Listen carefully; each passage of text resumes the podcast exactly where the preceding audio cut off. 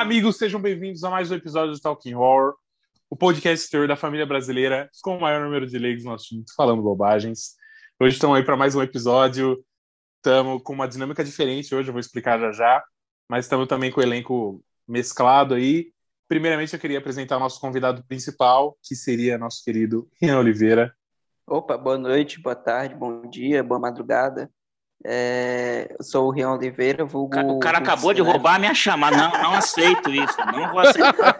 Não vou aceitar. O cara acabou de ouvir meu jargão e roubou na cara dura.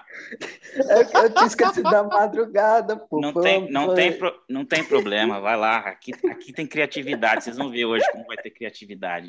Pode, pode, pode pegar que eu faço. Tudo bem, tudo bem. Eu tinha esquecido da madrugada, pô. Tu lembrou? Não tem jeito. É, eu sou o Rian Oliveira, vulgo Hulk Cinéfilo. Sou administrador né, do Hulk Cinéfilo, a página de memes e tal. Tá no Instagram e no Twitter, no Facebook caiu F, mas lá no, no Instagram tá Hulk Cinéfilo. caiu porque ficou postando meme nazista, babaca.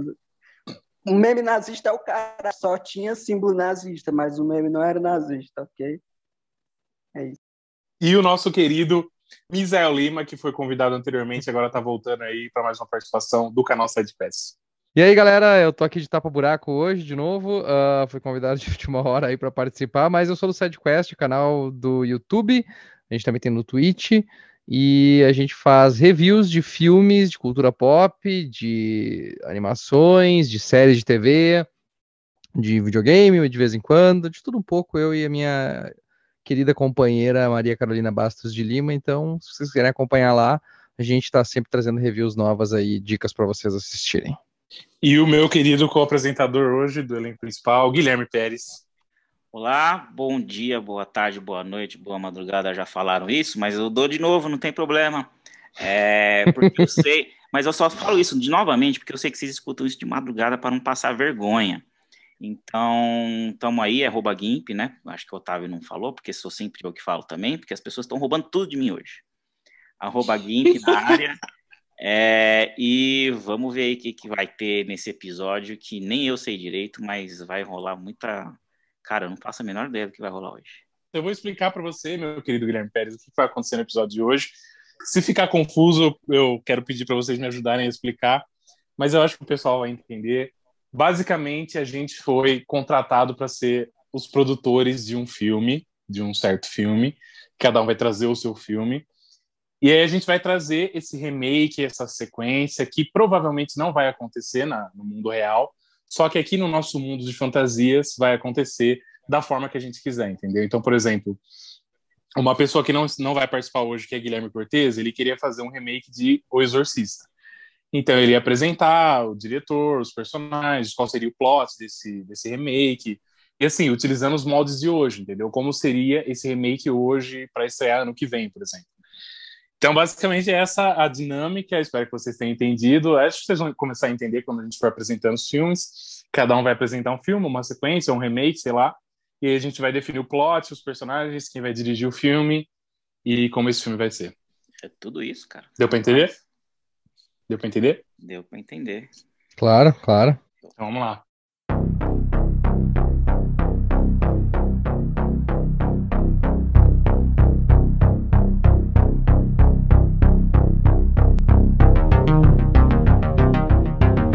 Então, para começar, eu gostaria de começar com o meu filme, que provavelmente é o filme mais meme daqui, e é o único filme que não aconteceria em nenhuma situação, porque é um filme maluco.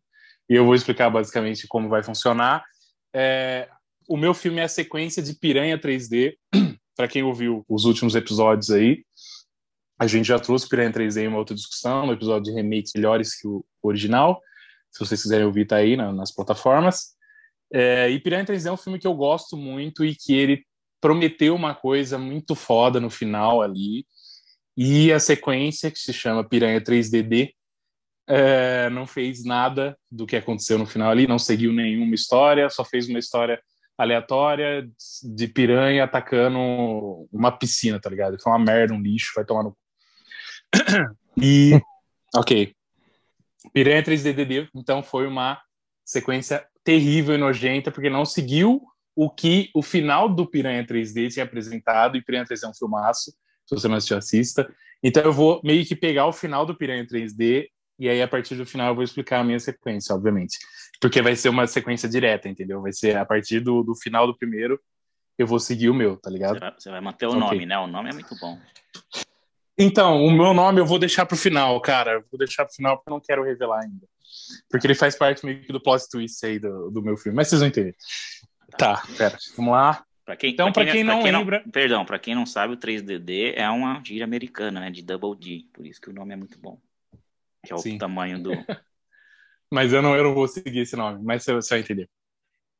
É, vamos lá. Então, para quem não assistiu o Piranha 3D, aqui vai ser um spoiler, mas não é um spoiler que vai estragar o filme, até porque não tem muito a ver, tipo, ah, tem a ver com o filme, né? Vai estragar o filme, mas foda. Basicamente, o que, que acontece no final do Piranha 3D? A família, que é a família do protagonista ali, é, e alguns amigos dele, eles escapam ali do, do, do, ataque de piranha, certo? Ele explode ali o barco que a maioria das piranhas estavam, e eles conseguem escapar, e aí eles param ali no meio do mar, tipo, para meio que, né, ter o alívio ali, e para finalizar o filme também, e aí eles estão ali no mar, e de repente eles recebem uma ligação do cientista, que é interpretado pelo Christopher Lloyd, que eu já adianto que vai voltar no meu filme como cientista, o mesmo cientista, porque eu preciso dele para explicar as coisas da minha, das minhas piranhas, né? Eu preciso desse cientista para explicar o que, que vai acontecer. É, ele meio que define, ele uh, liga para essa, para a mãe do protagonista, né? E ele revela que as piranhas que a gente viu durante o filme inteiro eram apenas filhotes, elas não, elas estavam apenas em desenvolvimento. E aí a gente fica, peraí, então peraí. O que a gente viu até agora foram filhotes, ou seja, existem piranhas gigantes. E aí, no final, uma piranha gigante pula e mata um cara ali, coadjuvante do filme, que estava no barco. E aí a gente termina o filme esperando uma sequência com piranhas gigantes, certo, meus amigos? Porque é isso que todo mundo queria. E aí o 3DD faz uma merda e não tem nada a ver com, com esse filme. Enfim, então, agora, partindo para minha sequência, eu vou retornar. Eu vou primeiro apresentar os personagens e o, o, diretor. Eu vou retornar as pessoas que tiveram ali no primeiro filme, a família ali. Eu vou retornar o Ving Rames, que é o, o policial ali que ele perde as pernas, lutando com as piranhas do primeiro filme. Eu vou voltar ele com cadeira de rodas. Eu tenho uma eu dúvida, vou voltar... só uma dúvida rápida. O Ving Rames não tá no, no, o Ving Rames não tá no 2 ou eu me confundi? Eu não acho que ele tá sei, tá no 2. Eu acho não que ele volta no 2. Eu acho. Mas no meu universo, o 3DD não existe, ok? Tá, tudo bem. O 3DD não existe. Você não vai, você não vai é... reutilizar o cara do Baywatch? É o Danceverse. Se acalma, se acalme, meu, meu querido Pérez, se acalma. Você tá estragando meu plot twist. Ah, perdão. Você tá estragando meu plot twist, calma. não, mas vamos lá. Então, é, foi só um adiantamento. Tipo, eu vou trazer esse personagem porque ele é muito foda. Ele teve uma das melhores cenas do filme e eu só quero voltar ele com cadeira de rodas, que seria meme. Isso seria foda. Tá. Então, a gente termina ali no, no bagulho. É, tem que apresentar os diretores, na verdade. O diretor vai ser o Alexandre Aja, que é o diretor do primeiro filme. Não tem por que eu mudar, mano, porque ele entende do gore, ele entende daquela atmosfera que o filme trouxe, que é essa atmosfera, tipo, cômica, teen, tá ligado? E ainda assim, terror. Eu acho que ele é o melhor nisso e ele sabe fazer o bagulho, então não tem por que eu mudar o diretor, sendo que ele fez um bagulho tão foda no primeiro. Vou manter o diretor, vou manter esse, esse elenco principal ali do filme, dos protagonistas, e vou adicionar alguns personagens que eu não vou ainda revelar, porque faz parte do plot twist do meu filme. Ok, então agora entrando na, no plot do meu filme. Eles estão ali no mar, eles acabaram de sofrer um ataque de piranhas, ok? Gostaria de contextualizar. Então tá todo mundo fudido, mano. Eles acabaram de sofrer um puta ataque de cardume de piranha, eles estão tudo fudido. Os caras lá na praia, eles estão tudo morrendo, tudo sangrando, como vocês sabem. No ataque, ele, eles estão tudo sangrando, perdendo corpo, parte do corpo, etc. Então tá todo mundo fudido, até os policiais, inclusive eu citei o Ving Rhames, ele também tá sem as pernas. E aí, essa família, desesperada, que agora ela descobriu que tem piranhas gigantes, as piranhas gigantes estão ali, no, no mar também, tá ligado? Porque ela já, ela já matou um, do barco. Eles voltam com o barco correndo para a praia, voltam, voltam, voltam, voltam. E eles conseguem escapar dessas piranhas gigantes, mas eles conseguem chegar na praia, certo? Ok. Chegaram na praia. E aí tá todo mundo fudido, mano. O que que acontece? Não tem mais como a gente Se a gente não estava conseguindo uh, batalhar as piranhas pequenas, imagine as gigantes. E aí eu vou apresentar no meu filme o Christopher Lloyd falando de um meio que um um poder a mais dessas piranhas gigantes, que é elas conseguem sobreviver fora d'água por um certo tempo. Não é definido esse certo tempo, mas elas conseguem, sabe, dar uns pulinhos ali fora d'água e pegar as pessoas, ok? Isso é importante porque vai foder ainda mais as pessoas que estão ali na praia, ok? E aí, tipo, as defesas dos humanos ali da praia, elas estão escassas. E eles têm que apelar para uma coisa que eles não quiseram fazer no primeiro filme porque não era necessário, eles conseguiam se virar sozinhos, mas agora eles estão destruídos porque eles acabaram de sobreviver a um ataque. Eles não conseguem se defender a um outro ataque. Então, quem que eles chamam? Eles vão para o outro lado da praia, que vivem certas pessoas importantíssimas para a sobrevivência no mar. É isso mesmo, Guilherme Pérez. Baywatch, meus amigos. Eu vou trazer The Rock, Zac Efron e David Hasselhoff no meu filme, que vão ser os líderes do Baywatch, que moram no lado da, do outro lado da praia, que não estão vendo isso porque está muito longe. E aí a loira, que é a protagonista, esqueci o nome dela, mas ela está em vários filmes aí, ela vai... Não, Não a, é, não a- é a essa. protagonista do primeiro, Isso, exato. a Elizabeth Shue. Ela é a... Exato, boa. Ela vai lá e chama The Rock, Zac Efron e David Hasselhoff. Aí pode colocar da Dario aí só por ter uma beleza a mais no filme. Pode chamar aquele gordinho nerd. Estou falando do, rema- do remake de Baywatch, que é melhor que o primeiro filme, ok? Deixando claro. Não sei se é filme, é sério ou é filme o primeiro? Enfim, Sério. é melhor. É É sério, é sério É, série, e aí o filme. É sério? Ah, tem os dois. Então é melhor, se for do remake é melhor, eu vou chamar The Rock e Zac Efron, porque quem você chamaria para enfrentar piranhas gigantes a não ser The Rock, meus amigos?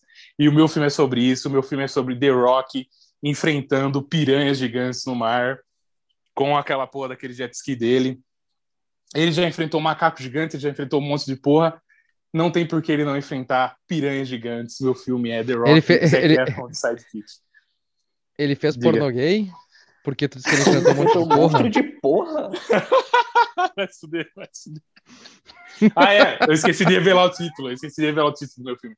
O título do meu filme é Piranha 3D Baywatch Arrives. Arrives de chega, coisa assim. Ah. É isso, o meu filme é um crossover. O meu filme é um crossover. O plot twist é que Baywatch, entendeu? Ah, é verdade, caralho. Eu Não tem como me ser plot Bom, twist. cara, orça- Mas, só- mas né? como que você vai pôr isso no título se é um. Não Ah, é exato. Em que momento Não vai ser plot exatamente. twist. Não vai ser plot twist. Não vai ser plot Tá, twist. em que momento exatamente vai descobrir essa segunda ilha? E por que que você tá pondo isso no título? Por que, que você Não é esse- segunda ilha. Por que você tá dando esse sonho pra gente e tirando ao mesmo tempo? Calma, não é segundo, não é segunda ilha, é a mesma praia, só que eles moram no outro lado da praia, entendeu? Eles estão longe, tá ligado? Então não teria como ele estar vendo o que está acontecendo ali na, Ah, na praia principal. Mas a- o título, é, eu pensei no plot twist porque tipo seria da hora a gente ver o The Rock aparecendo do nada, meio que salvando a, salvando a porra toda, com uma trilha foda de do Pitbull, tá ligado? Igual aquela cena do Aquaman, ele saindo do mar assim e tal. É, eu pensei nesse plot twist, só que, tipo, o meu título é foda pra caralho também, Baywatch Arrives, mano, acho da hora. Porque já deixa claro que é um crossover, entendeu? Enfim. Isso estaria no Esse é trailer. meu filme. Só, só vai ficar É, bem não, caro esse estar filme trailer, aí. teria que estar no trailer. É. Tá Esse caro, orçamento não, ia ficar meio caro. É. Cara, pra caralho. Acho que deixa eu até, deixa até dar uma olhadinha mano, aqui, se eu não me entre os- engano. entre os filmes, é o meu é o menos... é, que é o menos que dá pra fazer, entendeu? É o único que não vai acontecer de nenhuma forma, tá ligado? Até porque eu acho Ah, o que o budget- não é do mesmo estúdio, Claro. tá ligado? Por quê? Não, é, talvez. O orçamento, o orçamento do o orçamento do primeiro Piranhas aí foi 24 milhões. Então, tipo, isso acho que 24 Nossa. milhões tu ia pagar o tu ia Só o pegar o Rock. cachê do, do The Rock e do Zac Efron, provavelmente. Acho que nem isso, hein? Será? Nem isso, velho. Eu Acho que só 24 Aí milhões é eu, só pro eu acho que cobre. Não, acho que tu acho que consegue. Eles fazem na boa vontade daí, eles fazem um descontinho. É bom, é bom, é bom momento também de usar o Zac Efron no filme, né? Boa, exato. Mano, eu vou, eu vou deixar claro aqui na minha fantasia que Piranha 3D foi um sucesso do caralho, fez tipo 400 milhões no mundo inteiro e eles colocaram tipo 200 milhões desse filme nessa sequência, entendeu? Pra funcionar bem. E outra, é um filme que traria muita bilheteria porque é uma sequência cômica, tá ligado? Tem uma parte de terror, mas ela é cômica e tem o The Rock, mano. The Rock e Zac Efron também. Esse é meu filme. É, Tu disse 400 milhões, mas eu acho que não foi 400 milhões, não. Ele fez 83 milhões. Não, na minha fantasia, entendeu? Ah, tá. É, eu tô exatamente, eu tô na fantasia. Entendi. cara, Tá, o cara tem, tá, cara tem fantasias com tranquilo, orçamento. Coisa boa, né? É. Ei, mas peraí, uma pergunta. O Piranha 3D1, ele não é de comédia? Ele é, É. exatamente o que eu falei. Ah, ele, é tipo, comédia, ele tem que- comédia.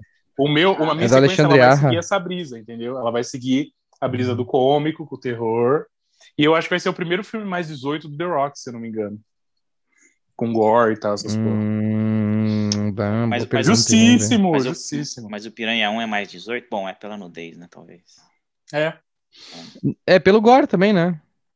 Sim. Acho que principalmente. A nudez eu acho que daria um mais 16 no máximo.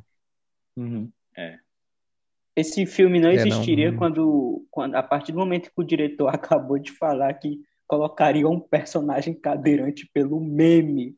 O diretor simplesmente acha que cadeirantes são piadas. Porra, assim. não, para. É porque, tipo, ele acaba. Deixa eu explicar o contexto disso. No primeiro filme, ele tem uma cena que ele tá matando todas as piranhas ali, só que parte do corpo dele, a parte de baixo do corpo dele, tá na água. E aí elas vão comendo, tá ligado? E aí ele vai cada vez de- descendo pro, pro mar. E aí, tipo, pra seguir a lógica, ele ficaria na, na cadeira de rodas. Só que eu traria ele de volta porque ele é um personagem muito foda e geralmente tem isso, tipo, aqueles personagens que você acha que morreu no primeiro filme, só que ele volta no segundo filme porque você acha ele muito foda, entendeu? Então, Mas- assim, não tem muito a ver com a, a lógica da narrativa, mas só Cara. porque é um personagem foda eu quero ele de volta. Eu Tá tenho ligado? quase certeza que é exatamente o que acontece no 2. Ele reaparece Caralho! Eu tenho, eu tenho quase Será? certeza, cara. Vou até Será que foi daí se- que eu tirei a minha inspiração? Talvez, eu vou até confirmar depois. Aliás, a gente pode até confirmar já já. E só pra, é só pra consciente. fazer um, Sim. fazendo um fact-check rapidinho aqui, o The Rock Boa, fez boa. um filme mais 18 chamado Doom. Caso vocês Caralho, não boa. lembrem. Boa, boa, boa. Filmeco, mas boa. Então. Não, filme, filme, filmequíssimo. Mas tinha Rosamund Pike, viu? Olha aí, ó. Mas eu 10 vou- anos atrás tinha Rosamund Pike antes dela ficar famosa. Pode crer. No Doom? Beleza, hein? No Doom. Aham. É da 24? É, sim.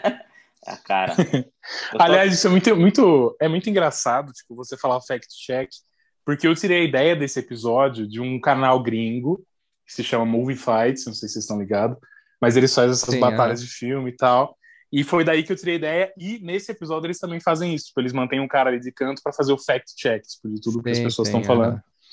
Doideira. Ó, Que segundo. triste ser esse cara, né? Segundo, segundo Mas é- Leather- é- Letterboxd e MDB, só confirmar aqui, o Ving Rhames está no segundo mesmo, eu acho que é exatamente isso. É um Caralho, personagem que que o pessoal acha que tá morto e ele reaparece do nada, realmente como um meio que um justiceiro numa cena foda, eu acho que na piscina. É que agora eu confundo, eu, eu não sei exatamente se, se é no primeiro ou no segundo. Quer dizer, no primeiro, claro, porque eu vi, revi esses dias, que ele é atacado por várias piranhas lá e fala, deixa Sim. comigo. Não, não é não. No primeiro ele fala deixa comigo, mas ele não é atacado, é? Ele é, caralho, ele perde É? as Ah, pernas tá. no primeiro. Essa é ah, é, ele perde as pernas. E no, se- é, ele realmente reaparece no segundo, sim, eu tô lembrando. Então, doideira. Ah, então, a única coisa que eu vou usar do Piranha 3DD é isso. E o, e o. Como chama o cara lá? O, David Hasselhoff. Boa, verdade. Posso fazer uma sugestão? Manda. E ele- Eu não vi o Piranhas 3D, foda-se, mas vocês estão falando que o cara é fodão. Se o cara voltar como, como cadeirante, ele não vai ter muito o que fazer. Então eu prefiro que ele volte com pernas robóticas ou com Aí, pernas justo. com, com um fuzil, tipo de Planeta Terror. Caralho, justo. Justíssimo. Boa. boa. Boa demais. Eu tava aqui pensando se talvez fosse ao contrário, ao invés de ser um Piranhas 2, ser um Baywatch 2. E aí tem lá o elenco do Baywatch 2. E aí eles são atacados por piranhas. Mas aí não teria tanta graça, né? Porque Baywatch ser atacado por piranha não vai relacionar tanto à franquia piranha, né? E, ao, e, ao, Sim. e o inverso ficaria melhor porque, né, piranhas, e aí o Baywatch que realmente tem lá os personagens ia ficar mais óbvio. É, mas Boa. É, eu o tava pensando twist é é mais interessante. é, eu tava pensando no Exato. inverso aqui, mas realmente. Então eu vou ter que, eu vou ter que mudar meu nome também, né, pra manter esse plot twist. Eu, eu acho que eu, eu não ia manter nos trailers. Ah, mas não tem como, mano. Porque na, na história do meu filme eu teria que apresentar o The Rock no marketing, tá ligado?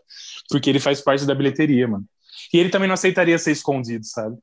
Pois ah, mas é. você pode apresentar é ele, você pode apresentar ele como outro personagem, não sei, como um personagem novo, sei lá. Hum. Ah, mano, o The Rock ele aparece com uns 20 minutos de filme, pô, não tem jeito. É. é, infelizmente. Ele ia exigir isso também. É, então, ele pode, ele pode, ele pode aparecer no início sem ser Baywatch. Tipo, né? Ele é o cara que hum. vem, sei lá, ele, ele é o cara que vem lá do outro lado, lado da ilha, ver o que tá acontecendo tal. E ele leva o pessoal lá pro, pro, pro outro lado. E aí se descobre que é Baywatch. Aí aparecem as figuras que são da série. Porque, tipo, aparecer as figuras do, só do filme, eu não acho. Talvez, talvez para geração seja, seja ideal. Mas mostrar os, as, as pessoas clássicas ali, se você tiver a Pamela Anderson, se você tiver o. Fala cristão velho, né? O próprio. Ah, mas até aí não tem problema. É, é para isso mesmo, né? Que serve as coisas, que as pessoas envelhecem. Ah, mas aí você, aí você introduz umas personagens novas também tal. Não sei quem. quem tá Sim, da Dario. Eu vou ter que colocar da Dario, porque a da Dario é música. Quem? Tem que ah, colocar da Dario. Ela tá no. Tem ela que tá ter no ela. Tem que colocar. Ela tá no ela filme? Tá, tá não, não, não. Tem que ter. Ela tá tem no remake. Porque tem que ter a cena, tem que ter a cena do, deles correndo na praia em slow motion. Exato. É, é essa vai ser a cena da, da apresentação deles. Ah, então. É, aí tem é que ser. E aí chega uma piranha gigante. Eles correndo exato, na praia exato. e do nada, pô, tem que ser assim. Ó, ótimo, e, aí já, come, já começa com uma piranha gigante matando um deles. Caralho, pode matar o gordinho nerd que não ia fazer tanta diferença. Verdade. Isso aí. Coitado.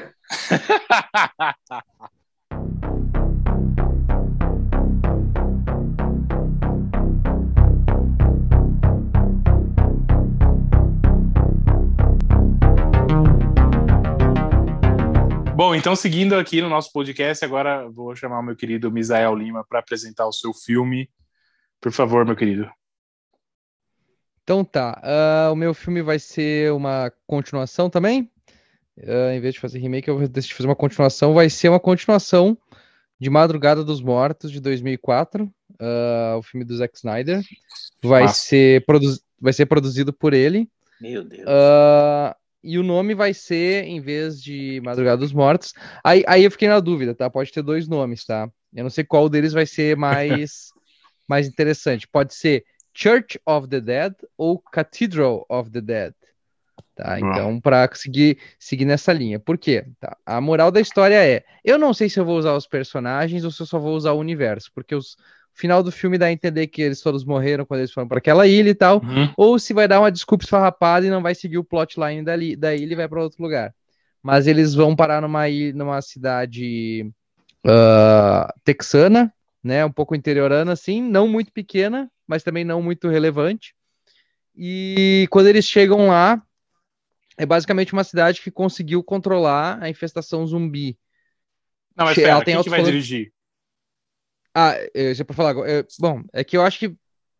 Deixa, deixa, deixa eu falar no final quem vai dirigir. Tá bom, tá bom. É, tá deixa bom, que eu tá vou falar no final. Não, mas é que, é que pela lógica eu acho que é interessante falar por quê. Por que, que vai ser tal, tal e tal coisa. Aí. E porque vai ser tão barato esse filme também. mas daí, assim, uh, eles vão para essa cidade, tem um monte de alto-falantes lá e eles tá sempre rodando um cara falando o tempo todo, tempo todo. E eles viram que eles não só controlaram a infestação zumbi, como eles conseguem utilizar os zumbis para fazer as coisas para eles. E é uma e, é, e o que está acontecendo nessa, nessa, nessa, nesses altos falantes está rolando uma voz de um pregador televangelista, assim, é um televangelista que está lá falando e fica falando sobre como Deus vai mandou o julgamento para a terra e como as pessoas têm que seguir a moral que eles querem, que senão vai dar tudo merda e tal. Daí tá, daí os caras, para não enrolar muito, os caras vão, vão entrando lá e vão descobrindo que ele, basicamente o cara instituiu uma teocracia no local, né? Uh, para esqueci de explicar um negócio, mas agora vai. Mas ele explicou, é, instituiu essa teocracia com a ajuda de alguns empresariados lá que, de alguns industriários que tem lá, uh, porque é uma área muito agricultora. Então eles estão usando, os, eles conseguem usar os zumbis de mão de obra.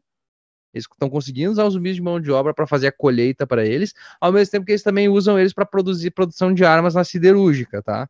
Então, os zumbis estão lá, tem suas, tem suas foices, uh, os caras lá na siderúrgica, eles martelam os negócios e tal, etc. Tá. Aí, uh, a moral é a seguinte, o, esse televangelista, ele era um merda, assim, ele era um daqueles pastorzinho chinelão, assim, que ficam em TV uh, de, de fundo de quintal, fazendo essas pregação e toda, e aí, antes de estourar toda a merda da, dos zumbis, ele estava prestes a ser preso por fraude, por ter descoberto um monte de podre dele, mas quando começou a infestação zumbi, ele estava no meio de, uma, de, uma, um daqueles cultos dele e quando os zumbis foram atacar, eles travaram e não conseguiram atacar ele. E ele entendeu que era por causa de um problema que tinha no microfone, uma microfonia que dava e conseguia uma frequência que conseguia controlar os zumbis. Então ele começou a usar isso dizendo que Deus deu poder para ele para ele controlar os zumbis. E aí, claro, obviamente, ele continua um cara corrupto, só que agora ele é dez vezes mais corrupto e tal. Uh, e se juntou com esses industriais para meio que escravizar aquela população ali, ao mesmo tempo que eles escravizam os zumbis. Aí uh, lá pelas tantas, a, a, ideia dele é que ele quer fazer um. Ele quer ter uma mega church, que é aquelas igrejas gigantes, que são tipo auditórios gigantes, assim, com todo mundo lá dentro e tal, e usar os zumbis também lá para demonstrar o poder dele. Só que aí a galera começa a descobrir que tem corrupção, que o cara tá fazendo um monte de coisa filha da puta, que o cara tá usando zumbis pra para silenciar as pessoas que descobrem as, os problemas dele, que ele não tem poder nenhum e tal, e ele não quer que as pessoas exponham ele, então ele começa a tentar impedir que esses, esses novatos aí tentem a, a, avacalhar com ele, enquanto o exércitozinho dos industriários que se juntaram com ele tá, também está tentando impedir eles. Aí lá no final, uh, as, os, os, os, os, os caras que chegaram ali do Madrugada dos Mortos original descobrem também que, tipo assim, uh, eles, eles, eles começam a sentir pena dos zumbis, porque os zumbis estão lá sendo escravizados, sendo, sendo maltratados pelos caras, e que nem no Dia dos Mortos, eles meio que têm algumas reações que ainda são humanas, então os caras ficam com pena e meio que, tipo assim, tentam ajudar eles, e os zumbis começam a criar uma certa consciência. A gente poderia dizer até uma consciência de classe, sabe? Então o grande final, o grande epopeia Caralho. do final é a grande epopeia do final é o seguinte: eles estão na Mega Church lá, os caras tudo reunidos, aquela população podre lá no meio e tal. E aí eles vão executar os caras ali em praça pública e tal, e aí acaba que eles conseguem desativar lá o negócio do microfone, sei lá o que vai acontecer. Não pensei até, até aí. Mas aí os, os, os, zumbis vêm, começam a matar todo mundo, começam a destruir todo mundo, botam fogo na igreja, botam fogo na, na cruz. E aí os zumbis agricultores, que também entraram lá e derrubaram todo mundo mataram os industriários, e os zumbis da siderúrgica se unem e eles levantam né, o martelo e a foice.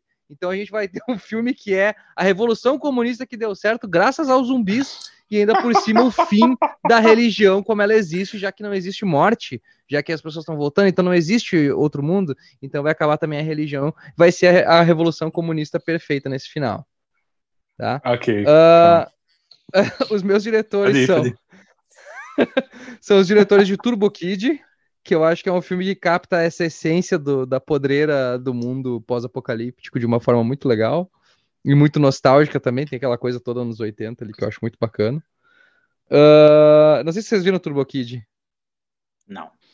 Não vi. Vocês não, não viram? Vi. Meu Deus, é maravilhoso Turbo Kid. Assistam. é um filme. Cara, é, é um filme que custou assim, assim, por é, 50 pila, eu acho. Tem na Amazon Prime. Mas ele custou tipo uns 50 pila. E, e, cara, é muito divertido, cara. É muito divertido o filme. E ele é extremamente gore também. Uhum. Uh, e eles são bons diretores. E eu colocaria de roteirista o Bobcat Goldthwait. Que Bobcat Goldthwait, eu não lembro agora se é esse o nome dele. Deixa eu ver aqui. É, mais ou menos. Que isso. é o cara. É, o Willow, do, do Willow Creek. Mas ele é um cara muito. Uh, que fez alguns filmes também de, de, de, protesto, que eu não lembro o nome agora também do filme de protesto que ele fez.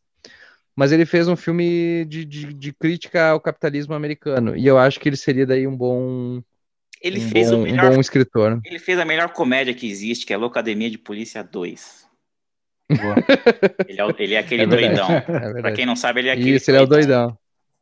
É ele mesmo. então, assim. Uh... Peraí, só falar, tu falou Turbo Kid, eu fui pesquisar, eu pensei que tu tava falando daquele filme Turbo, do, da, daquele não, desenho lá. Não, não, não. O que tem a ver, tá ligado? Não, não. Turbo Kid é, é um filme. É, eles são diretores canadenses. E, é cara, eles fizeram com muito pouco dinheiro. Esse filme todo ia custar acho que um milhão e meio no máximo, tá ligado? É, de, tipo, é o que o, o mais caro, a não ser que a gente conseguisse alguém do elenco bom, assim, para trabalhar. Mas aí seriam uns caras bem escrotos para fazer o papel do reverendo ali. Uh, o, Ma o, Michael, o Michael Ironside já trabalhou com eles no Turbo Kid, então ele trabalharia com eles mais ou menos de graça também, ou por um cachezinho mais barato, assim. Ele podia ser um dos industriários também, inclusive. O... Mas eu acho que é por aí. Podemos comentar? Porque assim, ah, perdão, perdão, só uma coisa que eu esqueci de comentar, que eu queria comentar lá no começo. É porque, o que, que eu acho, tá? O, o que, que falta no filme do Zack Snyder que os filmes dos, dos, dos mortos têm sempre é a questão da crítica social. Então esse filme vai ser só crítica social, basicamente. Ok, então pera. Eu vou falar dos problemas. Crítica política, não, né? Não o problema é, o Snyder nunca produziria um filme comunista Exatamente. ateu. Não, é. Exatamente. Cara, é, na, na, minha Esse é o primeiro minha... problema. Ele não daria bem isso pra esse filme. uh, tá, mas aí a gente. Uh, olha o Sucker Punch. Sucker Punch não tem nada de religioso. Não, mas calma, deixa, deixa eu entrar na, nas brisas que tu falou, que ele não problema. faz críticas sociais, ele não faz. Tipo, o Snyder é, ele é um cara que caga meio que pra isso, tipo, pra essas brisas social, pra essas por isso, por isso que ele vai produzir. Woke. Então, mas assim, outro, agora tá, então isso é de ideologia. Agora eu vou entrar nos problemas do que eu achei no filme como sequência, tá ligado? Tipo.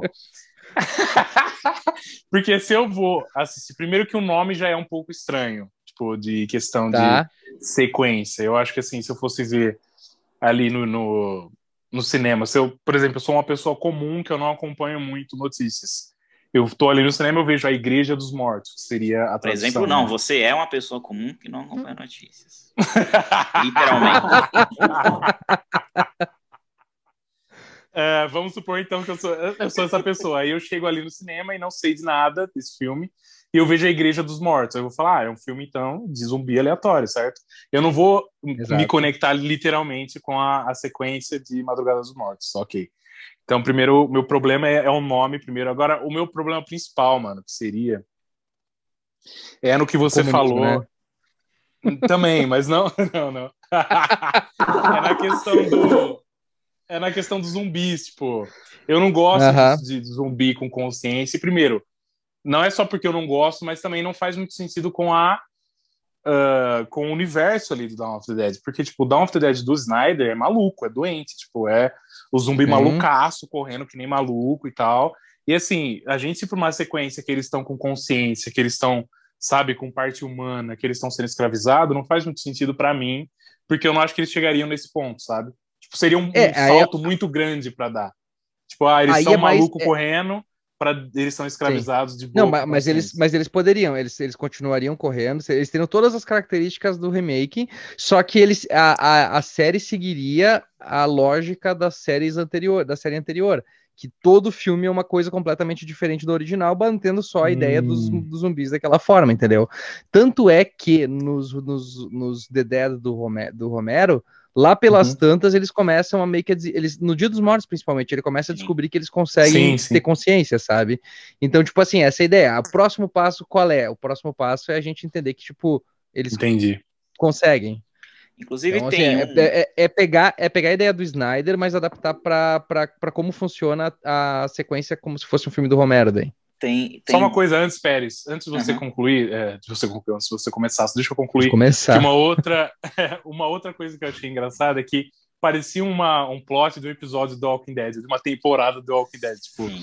o Rick chega ali na, na igreja e agora tem um Sim. novo vilão, que é o sacerdote corrupto, tá ligado? O filme do Edgar Wright também, pô. O filme do Edgar Wright uhum. no final não tem uma parada dessa que tem, tem tipo uma, uma sketch de que os, os, os zumbis estão sendo usados, tipo, para programa de entretenimento, é, meio que crer. Olimpíada do Faustão, tá ligado? Tem, tem, tem, Não só isso, isso é, é. eles estão até jogando videogame, né? No final, o gordão ali, o amigo Sim, do chão, tá jogando é. videogame com ele. Exatamente. Tenta morder ele ainda. Uhum. É, mas eu, eu acho que, na verdade, assim, né? É difícil você, você inovar com um negócio de zumbi. Eu acho que tem vários, não só Walking Dead, mas tem outros filmes também que que cai nessa, né, do zumbi ser, servir para entretenimento, ou que seja o zumbi ser alguma metáfora para o que for, né, ou racismo, ou, ou, classe social, classe social não, classe econômica. Eu ia, não, o que eu ia falar é que tem dois remakes do Dia dos Mortos. Por favor, não me perguntem por que, que eu vi dos dois, esses dois remakes, que os dois são uma porcaria, mas eu vi. E um dele, os dois, assim, os dois brincam com esse personagem do zumbi consciente, né? E um deles tem exatamente isso, é um zumbi literalmente ali, consciente, que, que, que meio que se revolta. Mas, claro, a crítica é horrível porque o filme é, é péssimo. Não assistam, por favor. Assistam o remake do primeiro, remake do Dia dos... É Dia dos Mortos, né? Não. É Dia dos Mortos? Não. Não, o primeiro é Night of the Living Dead. Night, é Night of the Living Dead. Assistam o remake de 1990 que é do próprio que é do próprio Tom Savini, ó, Tom Savini diretor. Boa. Sim, é bom pra bom, caralho, é bom pra caralho. É ah. melhor que esse do Snyder. Eu não sou muito fã desse do Snyder, não, mas enfim. Na verdade, Boa. o melhor de todos é Resident Evil Afterlife. Que é... Pelo Cala a boca, não, com certeza. Caralho, meu caralho. Pelo é muito, muito melhor do que esse filme aí do Snyder. É, mas assim, eu, é, eu, eu não achei. É, é, eu gosto da ideia, ao mesmo tempo que ela é. Não sei, eu, eu concordo com, com que. É controverso, é controverso. É, eu concordo com o que o Otávio falou, né? Não é, não é a cara do Zack Snyder fazer isso. Ah, inclusive o que eu ia falar aqui, que a, a dupla de diretores que você falou, eu pesquisei aqui, são os diretores do Summer é, 84, né? Que é um filme muito bom. Então, ah, pode ser, pode ser, pode então ser que isso, seja. Não, não cheguei a ver. Isso me agrada. O YouTuber, o Turbo Caralho, Kid, filmaço. É, e o Turbo Kid, pelo oh, que eu vi, é um filme mais ou menos parecido com os filmes do, do Astro 6 lá, do, que fazem uns filmes gore, com comédia, meio paródia. Então, talvez seja um filme bom. Vou até. Vou até... É, dei uma olhadinha, dei uma olhadinha. Ele é bem legal, bem, bem interessante, assim. Eu fiquei bem impressionado porque, tipo, eu não esperava um filme bom, assim, de, de tipo assim, com tão baixo orçamento e tal. E... Então, e os caras fizeram uma história legal. O meu maior problema é justamente esse. É, o filme de zumbi virou, virou tem 200, virou clichêzaço, né? Não tem mais o que muito. Exatamente. E aí usar isso para fazer uma, uma crítica bem política, bem séria. Assim, eu particularmente até acho interessante, mas não acho que vai agradar muito o público, porque o público quer ver zumbi morrendo. Mas não é, né? Blá, blá. É, por, é, por isso, é por isso que esse filme vai custar um milhão e meio, é. porque dele vai ter lucro com certeza. E eu ele vai, também, ele vai ganhar uns 10 milhões de É, e eu concordo também que o título vai é, ser um tá marketing negativo, vai ser igual ao Sim. cair da noite lá, que vão esperar um negócio e vão, vão receber outro. Vai ser um marketing meio negativo, talvez. Ou o Doutor Sono, o Doutor Sono também foi uma, uma escolha ruim, eu acredito. Ah, Doutor Sono, coitado. Mas ao cair da noite, a noite realmente Tô... cai. É, mas esperava, é porque, né, esperava... Não, tá, sim, sim, é que eu não tô falando do título, né, eu falei... De, é o marketing, marketing, do trailer, né, o trailer foi meio... É o marketing, não falei exatamente Ah, nem cheguei a ver o trailer. Mas, mas quando você me falou é, igreja ou catedral dos mortos, eu até gostei do título, mas eu achei que ia mais por uma coisa religiosa, de culto. É, eu também, ué, vai ter culto. Você estava até, tava até mais ou menos roubando aqui o que eu vou falar hoje também, mas vai ser outra coisa. Ó, ó, é, dá para juntar as duas ideias. Até fiquei preocupado. Dá para juntar as duas ideias já. assim, eu não achei a ideia em si, eu não achei a ideia em si ruim, só achei, só achei ela muito, sei lá, muito não sei, muito politicona pro tema e. Sim, mas tem que ser, é, tem que ser. Que básica, filme, né? filme de zumbi, são... filme de zumbi, se não for político, eu acho que daí perde, perde, perde, perde a noção, perde o motivo de existir, tá ligado? Não, mas sim, tipo, desde que foi criado, né? mas o que eu tô dizendo é que é justamente não é tão sutil, não é uma crítica tão sutil, né? Me pareceu é muito eu, eu, eu, nunca vi como sutil. Tipo, o Madrugada dos Mortos original tem os, os, os zumbi tudo, tipo, olhando as vitrines das lojas e tal. Então, e, tipo, é, é consumismo. É, então, uma coisa bacana. É, mas é descarado, né? Ah, eu não acho tão descarado assim. Eu acho, eu acho entre aspas, sutil, assim. É descarado, sim. Até porque, assim, ó, eu, eu tô explicando para vocês o filme, não quer dizer que ele vai ficar explícito claro, o que, que tá acontecendo. Da direção. Né? Claro, dissolvido em uma hora e meia de filme ali, porque não, não, vai, não pode passar disso também, que já começa a ficar enrolação. E claro, tendo os, os, os negócios, mas eu expliquei o plot para vocês, para vocês entenderem o que, que aconteceu no final. Entendi. Agora, que não vai ficar necessariamente assim, né? É, não... Até porque os caras são bons diretores, eles sabem fazer isso bem. Sim, é, mas assim, para mim, pessoalmente, o plot não é. Não, eu, eu, gosto, eu gosto do plot. Eu gostei do que você fez aí com, com zumbis. Me lembrou também até um pouquinho, é que eu não joguei, mas me lembrou Far Cry, acho que é o último, que tem lá um líder religioso uhum. tudo mais. Mas... É, é, assim, ó, é só para os caras não me convidar em cima do laço, daí eu consigo pensar um pouquinho melhor nas ideias, sabe? Ah, mas eu, é, eu, você foi convidado de última hora e eu acho que ainda tá melhor do que a minha ideia aqui, que eu tô pensando há dois, duas semanas. Eu tô com o Misael nessa, viu? Eu acho que tem que ser explícito mesmo. Vai querer ficar falando, ai, tá nas entrelinhas a crítica. Mano, é zumbi com foice e martelo fazendo revolução. Não tem como ser. ok, beleza. então, deixa, então deixa claro. Faz, em vez de Catedral dos Mortos, faz Potemkin dos Mortos e acabou.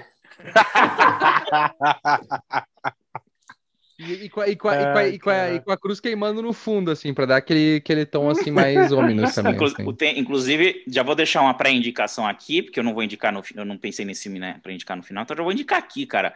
O Dead Snow 2, Zumbis na Neve 2, que tem literalmente zumbis comunistas brigando com zumbis Meu nazistas. Deus. Muito bom, muito bom. Melhor filme de zumbi, melhor comédia de zumbi, melhor que o, que o do Edgar Wright.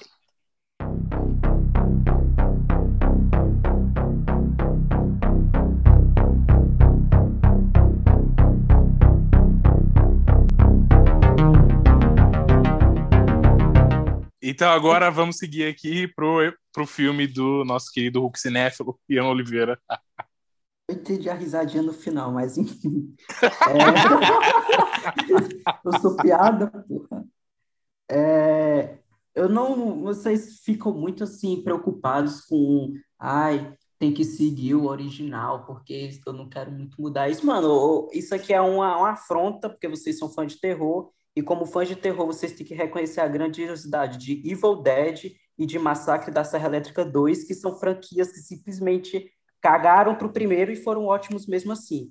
Então, foda-se. Mas quem falou isso? Eu... Não, peraí. Eu... Não, é, é, é. É, é sim, porra. Mas ninguém falou que precisa seguir o original. Quem falou isso?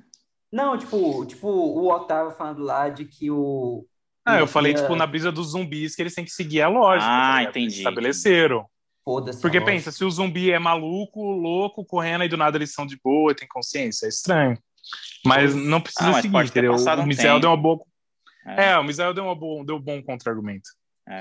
Enfim, Entendi, o meu filme, o meu filme seria Gremlins 3. Na verdade, seria uma, uma, continuação, né? Por quê? Porque eu amo Gremlins, eu amo Gremlins 1, eu amo mais ainda Gremlins 2. Mentira, na verdade, não sei qual é mais. E eu acho que é uma franquia que. Puta que. Não, é uma franquia porque é só dois filmes, né? Mas eu queria que fosse uma franquia. Então, já falando, né? devia ser muito mais famosa, tem muito mais filmes, porque, porra, é muito, é muito bom, velho. E não tem como chamar outro diretor além do, além do Joe Dante, não tem como. Na verdade, tem. Se eu fosse chamar um outro diretor, seria talvez o Adam Wingard, nessa pegada de anos 80 e tal. Mas eu Boa. acho que o Joe Dante, eu acho que o Joe Dante, que ele tem a, a energia mesmo. E tipo assim. Espera, Gremlins... você tá falando nos dias de hoje, né? É o, o Gremlins 3 nos dias de hoje. Sim, sim, nos dias de hoje. Só que se, se fosse um Gremlins 3 com Adam Wingard, por exemplo, não seria nos dias de hoje, seria oitentista, tá ligado? Mas eu, eu queria, assim... Não, tipo, eu quis dizer, tipo, você tá fazendo ele hoje em dia, não, não importa o plot ainda. É, ele é um, um remake que tá sendo feito hoje em dia. É, então tá, sim, beleza, sim. vai lá. Uma continuação. Aí o, o primeiro e o segundo, eles lidaram muito com ambientes fechados, né? Tipo, o Gremlins 1 é ali na casa do menino e aí um pouco na cidade meio pequena. O 2 é num prédio de uma empresa. Então eu queria o Gremlins 3 numa, tipo, Nova York, tá ligado? Numa cidade gigantesca. Boa. E eles quebrando os carros e putaria. Que nem o 2. O 2 é uma putaria assim que puta que pariu. Tem até metalinguagem, quebra de quarta parede. O, o uhum. Rogan lá. Seria tipo isso, só que muito maior, porque seria Nova York, numa grande metrópole. E, tipo assim, eu não tenho muito plot que dá, velho. É Gremlins com, com Joe Dante numa cidade gigantesca. Já tá feito o filme perfeito, não tem como. Vai imaginar o Sexta-feira 13, parte 8 ou 6, que tá em Nova York, é mais ou menos aquilo. Não, não mas é bosta, porque ele, ele promete que vai estar em Nova York, mas fica num barco. Véio. Muito bosta isso. É. nojento, mano, nojento. É, desculpa, eu não, eu não, sou muito conhecedor dos Gremlins. Existe um Gremlin? não, não, não, não. É só, só, só foi um dois. dois já foi, o dois, o dois já foi também controverso porque o, o Joe Dante não queria fazer. Aí eles insistiram, encheram o saco, daí eles estavam vou fazer. Daí ele fez o mesmo filme de novo, só que ficou muito melhor do que o primeiro ainda. E aí tipo oh. E eles não gostaram daí porque ficaram, é, é, é bom, não sei o que. Aí é meio é muito maluco da cara com ele. Mano, é muito maluco, maravilhoso aquele é filme. O, é o blockbuster mais anárquico que Hollywood já fez, velho. É, é putaria, pô. É Exato. Putaria. Tem uma, tem uma sketch do Keenan. Uh, Keenan, Keenan, Keenan, Keenan Kel, é o. Keenan Michael e o. Keenan Peele. Keenan Peele. Kim Peele. Peele, não lembro agora. O, o Jordan Peele e o. Isso, isso aí. Ah, aí... tá, Kim Peele. Pode crer. Isso, isso. E aí eles começam a fazer, tipo assim, com essas ideias pra Gremlins 2. E aí, tipo, absolutamente tudo que as pessoas falavam, eles colocavam no roteiro, assim. Isso aí, vamos começar no roteiro. Vai ficar ótimo, não sei o quê. E aí no final ele coloca assim, e tudo isso foi colocado no roteiro. Ficou, ficou piranhas do Otávio, praticamente. Sim, exatamente, exatamente. É, é, é, é, o, é o projeto que tinha tudo para dar completamente errado, deu completamente perfeito e, e nossa, é, é, impecável, impecável, muito bom. Eu vou falar então, eu vou, vou, comentar sobre a sequência do Rian aí, que eu acho que você me deu o que eu queria. Tipo, quando eu vi que você falou que você ia fazer uma sequência, eu acho que eu tava esperando você falar isso, tá ligado? Você falar que ia ser um bagulho gigante, grande, sabe? Que é o que falta no primeiro e no segundo filme. Eu acho que falta esse essa pegada de, mano, agora a gente vai para cidade, entendeu? Que é mais ou menos o que o Jurassic Park faz no terceiro, eu acho. Que para mim falta isso, entendeu? Vai, vai pro. Mano, chega de, de, espaço pequeno e tal, vai pro gigantes, tá ligado? Agora se torna um, uma massa, tá ligado? E, e, eu acho que seria um, um bom jeito de terminar a, a, trilogia. Eu gostei muito da sua ideia, só que eu gostaria de ouvir mais o plot, né, Rian? Mas foi boa, foi boa. E eu acho que eu, eu não escolheria o Joe Dante. Eu não escolheria o Joe Dante porque ele já tá velho, mano. Escolheria o Adam Ingrid, que é boa. Foda-se, pô. O não velho tem, sabe filmar. Pô. Não tem muito o que fugir do plot, né? Porque Pá, é eles na vai... água, multiplica, e na água, e na cidade, com certeza. É, é. Verdade, é verdade, verdade. O que dá, o que dá pra fazer, assim, é, é, como o Gremlins também era uma coisa muito quebrando quarta parede, brincando com cinema e tal, ia ser as, o que que eles o que que ia ter de paródias ali, o que que ia ter de personagens, justo, de novos justo. Gremlins especiais. Tipo, poderia ter um Gremlin Kaiju, por exemplo, alguma coisa do tipo, assim, né? Pra... Kaiju, caralho. Olha, seria uma, poderia ser no final é. ali, igual, igual o final de Piranhas Remake. Poderia ser um caralho, final, verdade. ele vira o Kaiju e é o, e é o sequência do Godzilla. é, vai saber.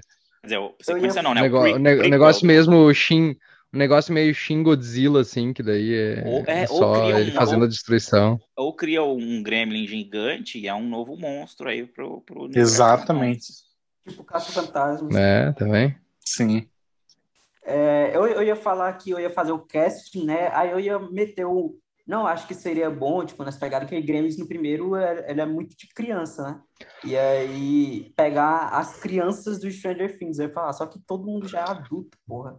É, não, eles não são mais crianças há bom tempo já. Puta que pariu. ah, mas cara, mas seria justo. fantasiando aqui, cara. Inventa a idade. Não, é, dá pra pegar eles naquela época ali da primeira temporada. Oh, ah, dá para viajar, dá para dá para viajar, dá para viajar no tempo para pegar os, os bonecos da primeira Sim. temporada, mas o Zack Snyder não ia patrocinar um filme que tem mensagem especial. Zack Snyder Mas as suspensões de descrença tá foda. Você vê como é, é, é, mais, é mais fácil voltar ao tempo do que Zack Snyder fazer algo coerente na vida dele.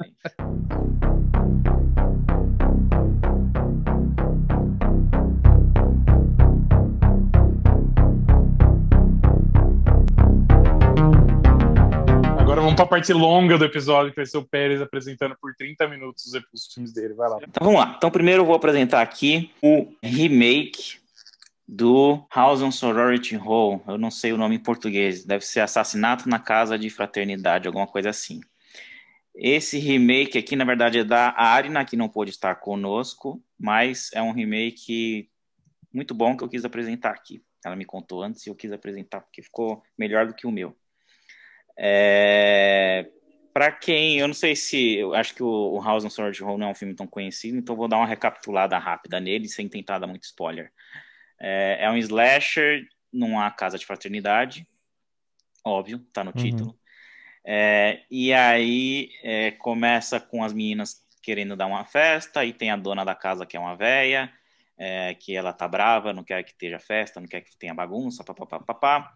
E aí, antes da festa, elas tentam fazer uma brincadeira com a véia e ela, ela, elas, elas jogam a bengala na piscina e aí fingem então, que tem uma. Que, fingem não, elas têm uma arma, fingem que querem obrigar a véia, tá, não, mas é tudo uma brincadeira. Só que no meio da confusão, a arma acaba disparando, a véia morre. É, e aí eles te, elas tentam esconder o corpo. É, e aí acontece a festa só que durante a festa o corpo some. E aí, na medida, e aí, na medida que o corpo some, elas não sabem o que aconteceu, elas acham que alguém roubou o corpo e tudo mais, as meninas acabam morrendo de uma a uma. Então fica aquele mistério, quem é o, quem é o assassino, se é a véia, se a véia morreu mesmo ou não, tadanã, tadanã, tadanã. E aí o remake... É, Filmaço. É, o filme é muito bom, recomendo. Então o remake seria, o início seria mais ou menos a mesma coisa, são... É, inclusive, deixa eu já introduzir aqui os nomes, só para chamar o interesse de vocês, vai. É, a direção, eu não sei quem é o diretor do original, foda-se também, mas a direção, a, é, a Arna escolheu a Karen Kusama, que é conhecida aí por fazer filmes com Muito bastante... Boa. Ela fez o Invitation, fez o... Uhum. o qual que é o outro dela? Jennifer's Body. Jennifer's Body, perdão. Então ela, então ela já, já tem ali, né? Já tem sua expertise no ela, terror ela tem hum. Ela tem um acerto e um erro, né? Não, tem dois acertos. Cala a boca, Misael, me mama. Acertíssimos. eu não quero nem saber, eu não quero nem saber qual é o erro que você vai falar, mas eu já digo aqui adiantado. Com certeza não é Invitation, que é um dos meus filmes favoritos. Ah, Cala a boca, Misael. Jennifer já, vou, eu já vou dar o meu, eu já vou dar o meu take aqui que o Invitation é o melhor filme já de melhor filme de terror já dirigido por uma mulher. A prova disso é justamente minha lista no Leatherbox. Quem quiser lá, no arroba Gimp, tem uma lista. Primeiraço lugar, Invitation. Fazendo merchan, vai. Fazendo merchan da minha lista. Merchan de lista de Letterboxd. É, opa. Quero, quero, quero, ganhar meu, quero ganhar meu dinheiro, que é convertido em biscoitos. E aí... Enfim, é dirigido pela Karen Kusama, que sabe criar aquele suspense, principalmente do Invitation, né? De tipo, quem é quem é quem, o que está acontecendo, e só com diálogo e interpretações ela consegue criar essa, construir toda essa, esse, esse, esse suspense, essa tensão. E aí as meninas, é, bom, deixa eu aproveitar, deixa eu apresentar o plot, aí eu vou apresentando as meninas, então. Então o plot começa mais ou menos igual, são as meninas na casa de fraternidade, são umas seis ou sete, e elas querem dar essa festa, e aí tem a véia que não quer, mesma coisa, não quer que, que, que tenha festa e tudo mais, a véia vai ser a, a, justamente a protagonista do original, que hoje já está véia, porque o original é dos anos 80. Então vai ser ali um, um como que chama? Um cameo, né? uma aparição especial, participação especial. É, e aí tem as meninas querendo dar a festa, e entre elas tem uma menina que não quer essa festa também, porque ela tem uma prova no dia seguinte. Ela é mediciner, né? Ela é estudante de medicina, ela entende de, de, de, de, drogas e tudo mais, ela é meio que ela meio que trafica as drogas ali para as meninas, né? trafica entre aspas, né? Ela fornece ali umas droguinhas aqui e ali, só que ela tem a prova no dia seguinte, ela não quer essa festa, também está emburrada. Ela é ela é interpretada pela, deixa eu ver o nome aqui, é Vitória Pedretti, para quem não sabe, é a menina da série lá do do House of Haunted Hill, como é que é? Bly Manor e a outra lá. É a protagonista do Bly Manor. Ela também tá no Yu, ela também tá no Yu. É, também tá no Yu, tá não, não. É essa menina aí. Mítica. Ela é a medicina. Gata, gata. gata. Todas aqui são gatíssimas. Tem que ser, né? Não tiver Emma Roberts Pérez, eu vou te banir, tem que ser. Slasher, que ser. slasher com, com, com, com não, não, estudantes, tem que, ser, tem que ser. Tem que ser praticamente todas. Nesse caso aqui vai ser a Tem que ter Emma Roberts, tem que ter Emma Roberts. Calma, Otávio, calma. Aí, enfim, aí tem essa figura da medicina que não quer. Aí vai ter esse conflito na piscina que vai ser quase igual. Eu, desculpa, eu esqueci de falar também que no original a gente tem a protagonista e tem também uma menina que é a mais maldosa, que é justamente essa que prega a peça, que tem a arma tudo mais. Ela tem um namorado e bababá. Então aqui também vai ter a mesma figura feminina, vai ter a mesma menina mais maléfica que vai inventar brincadeira. Essa menina vai ser a Anna Taylor-Joy. É, e ela vai tentar fazer essa brincadeira com a arma na piscina, mais ou menos igual, igualzinho. É, e a protagonista vai ser a Florence Pugh. Pugh Florence Pugh. Pugh. Ah, mas tu tá, tu tá gastando todo o teu orçamento só nisso, né? É, o orçamento aqui vai ser... Só no elenco. Vai ser, vai ser pesado, vocês ainda não viram nada. É, que inclusive eu vou introduzir aqui, acho que a Arena nem ficou sabendo, mas eu vou introduzir aqui, vamos ver. É, entre essas meninas também, eu, aí eu já vou, já vou falar de todas, porque as outras não vão ter um papel tão importante assim. Vai ter a Emma Roberts, sim, senhor Otávio. Vai ter a Zendaya. Muito obrigado. Vai ter a Isabelle Furman, que é a menininha do Orphan, já cresceu. Vai ter, e É, e só, faltou, e só, faltou, uma que é a Jong Seon Jung, Jong Seon Jung, Jong Seo Jung, Jong Seon Jung, que é a a menina a cota. que fez, é, que é a menina que fez aquele filme da Netflix The Call e é também a menina do Burning. É, Pode crer. Que ela é muito boa. É, nas meninas são essas. O namorado da vilã, que é a Anna Taylor-Joy, vai ser o Harry Styles. Sei lá por quê. Tamo aí. Vai ser ele, vai ser ele. É, isso é o Pérez tentando conversar com a, com a molecada, gente. É, é. O Pérez não, a Arina tentando conversar com a molecada, a Arina entende. Ah, é verdade, a é, Arina. Não sou eu. Eu, porque eu. eu, ainda tenho mais um aqui, eu ainda tenho mais um aqui que é surpresa, que aí vai ser eu mesmo, vai ser eu me introduzindo a, a, a geração. Enfim, aí rola essa cena na piscina, só que essa cena na piscina rola um pouco diferente porque tem a, tem a, tem a pegadinha e tudo mais. Só que quando elas atiram sem querer na véia, a véia não morre, ela se fere, ela, tá, ela pega de raspão, tá, tá meio que ferida e tudo mais, fica puta da vida e vai pro quarto dela. E aí, a partir daí, o filme fica um pouco mais diferente do original. Rola essa festa, e aí a festa é, vira mais ou menos um clímax. Então, é meio que um clímax slasher clímax do filme do Gaspar Noé, tá? É um clímax slasher, slasher. Então, o filme todo, no original é só o final ali que tem a cena alucinógena, porque a menina é dopada. Então, o filme todo vai ser meio que alucinógeno com praticamente todos os personagens, tá? Meu é, Deus. É. E aí, dentro, é, no meio dessa festa, também vai ter algumas cenas com a Mediciner e com a véia, que as duas estão nos seus respectivos quartos conscientes. Então vai ter um take, vai ter um, um, um vai mostrar um pouco da velha lá tentando se recuperar do machucado, ela não quer ir no hospital, quer ficar repousando e tudo mais. Só que a gente vê que ela tá grave, ela tá sangrando, papapá, papá.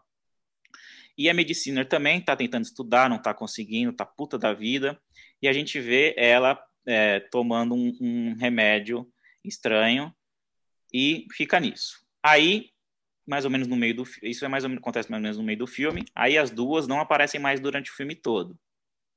E aí é, as meninas começam a morrer uma a uma, é, porque elas estão debilitadas por causa da droga, então tem várias. Não, é, é, é, a gente não pensou muito em como seriam as cenas de assassinato, mas assim, acho que isso pouco importa também, pode ser algumas cenas inventivas, mas o fato é que elas estão debilitadas porque está todo mundo muito drogado e muito paranoico. E aí começa a paranoia de Invitation, que é elas tentando descobrir quem é o assassino, culpando o próprio Harry Styles, que ele tá ali, porque ele tá ali, né, tentando pegar todas, ele é namorado de uma, mas tá, tá tentando pegar todas, tananã, tananã. E aí chega um momento em que elas vão procurar, em que elas desconfiam da Mediciner, porque ela, ela né, eles estão desconfiados que tem a ver com as drogas, e ela, minha Mediciner é a que entende de drogas. E aí quando vou procurar a Mediciner no quarto, ela não tá no quarto. E aí vão procurar a Véia no quarto, também não tá no quarto. E aí fica aquela dúvida, né, se se, por que, que elas sumiram, se alguma delas é assassina, se a véia morreu, é, enfim. E se a véia morreu, quem é, onde é que está o corpo. E aí fica nessa paranoia toda. É, e aí, em algum momento do filme, o, o, meu, o meu personagem que eu vou introduzir aqui é o DJ, que é o nosso saudoso Gaspar Noé de peruca. E, enfim, e aí vai tendo, vai tendo um, vai tendo um slasher. É assim, você só imagina um slasher no meio de, do clímax ali, vai morrendo um, lá, lá, lá. E aí no final é, é, revelado ali, a protagonista é a Florence Pugh, tá? Então é sempre ali no, mais ou menos no ponto de vista dela. E aí no final é revelado, primeiro revela o corpo da Medicina, ela morreu de overdose lá no início, com essas pílulas que foram mostradas, tal. E aí é revelado no final que a, o assassino é a véia, que não morreu. Todo mundo acha que ela tinha morrido tal, mas a véia não morreu.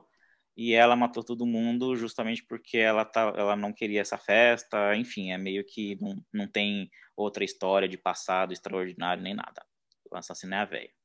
Eu acho que é isso aí. Já, já quiserem já comentar, não tem muito o que fugir disso.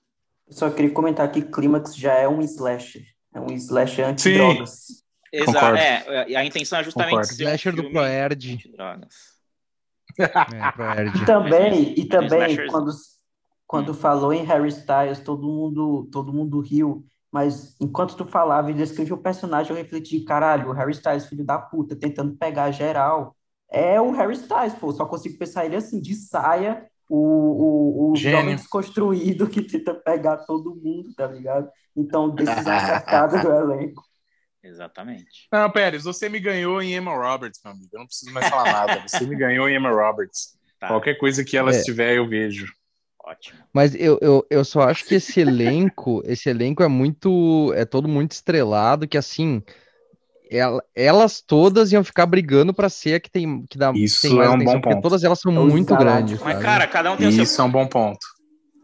E, e eu vou dizer assim, ó, a, a diretora ela se dá muito bem quando ela trabalha com pessoas que são praticamente desconhecidas. Tipo, quando ah, ela. É. O, o, Invitation todo é feito com, com semi-celebridades mas... ali, não tem é, ninguém muito é. grande ali. Mas o Jennifer's Body ela conseguiu dividir, tipo, a Amanda é. Seyfried e a Megan Fox estavam em alta na época. É, e ela conseguiu dividir bem, tá ligado?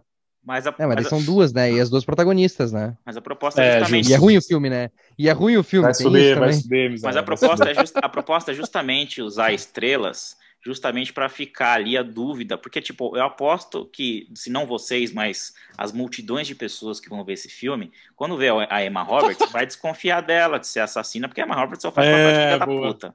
Então pegou Verdade. justamente a assassina de pânico, é, inclusive pegou a Florence Pugh, que é protagonista, vai estar tá chapada, vai até lembrar um pouco de Midsommar e tudo mais. Então, tipo, talvez vai reverter, talvez será que vai reverter isso? Então, assim, pegou justamente e aí, assim, é, a ideia é justamente ser, ser mais ou menos igual aquele. Qual, como, que é o nome daquele filme lá? Acho que é A Caça, The Hunt, que tem a Emma Roberts também, uhum. que morre lá com, com. Desculpa se você não viu, mas a Emma Roberts está no elenco, ela morre com três minutos de filme. Pra mim é isso, é Dente, na verdade. Filmaço. Fizeram isso de propósito. Então, e, e, o próprio Promising Young Woman, que a gente fez o, é, é, a Bela Vingança, que a gente fez o último episódio, penúltimo, sei lá, que eu citei inclusive isso, que os caras que, ela, que ela pegou, os atores, são justamente conhecidos por serem bons mocinhos, e ela pega isso justamente para fazer eles o filho da puta. Então ela tenta subverter, tenta é, quebrar sua expectativa já com isso. Então é mais ou menos a, essa proposta. Ela, ela pega ali. Mas as... aí, mas aí eu te entendo, mas a questão do público, tu vai tirar um pouco a imersão dele quando eles verem esse monte de gente que é tudo famoso de outros filmes, principalmente a Zendaya da vida, tipo, eles vai, eu acho que tira muita atenção. Sabe? A Zendaya então, tá em alta, um elenco... Zendaya tá em alta. É, ela tá muito em alta.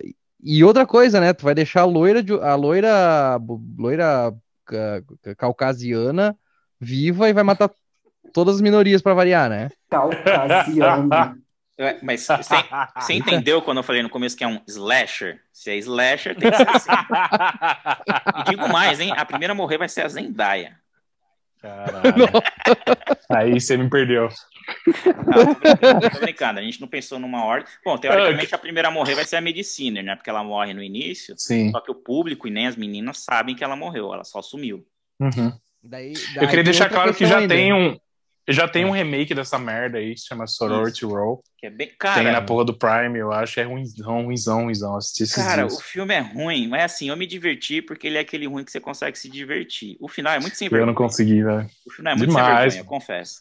Mas eu me diverti vendo o filme. É tipo aquele. É tipo o. Eu ainda sei o que vocês fizeram, o 2, ah, né? Porque eu gosto do primeiro até um pouquinho. Mas o 2 também é zoadaço, mas eu me diverti. Então foi, é mais ou menos isso. Eu só, não, eu só não. Eu só achei a motivação da, da véia muito pouco, mas daí tanto faz também, é um slasher aí, normalmente é, pode ser qualquer sim, merda. Sim. Como muito pouco? Atiraram nela, cara, ela já não queria festa, atiraram nela, largaram ela no quarto.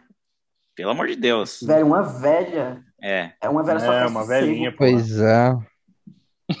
Inclusive no original, ela já, ela já anda meio que de bengala.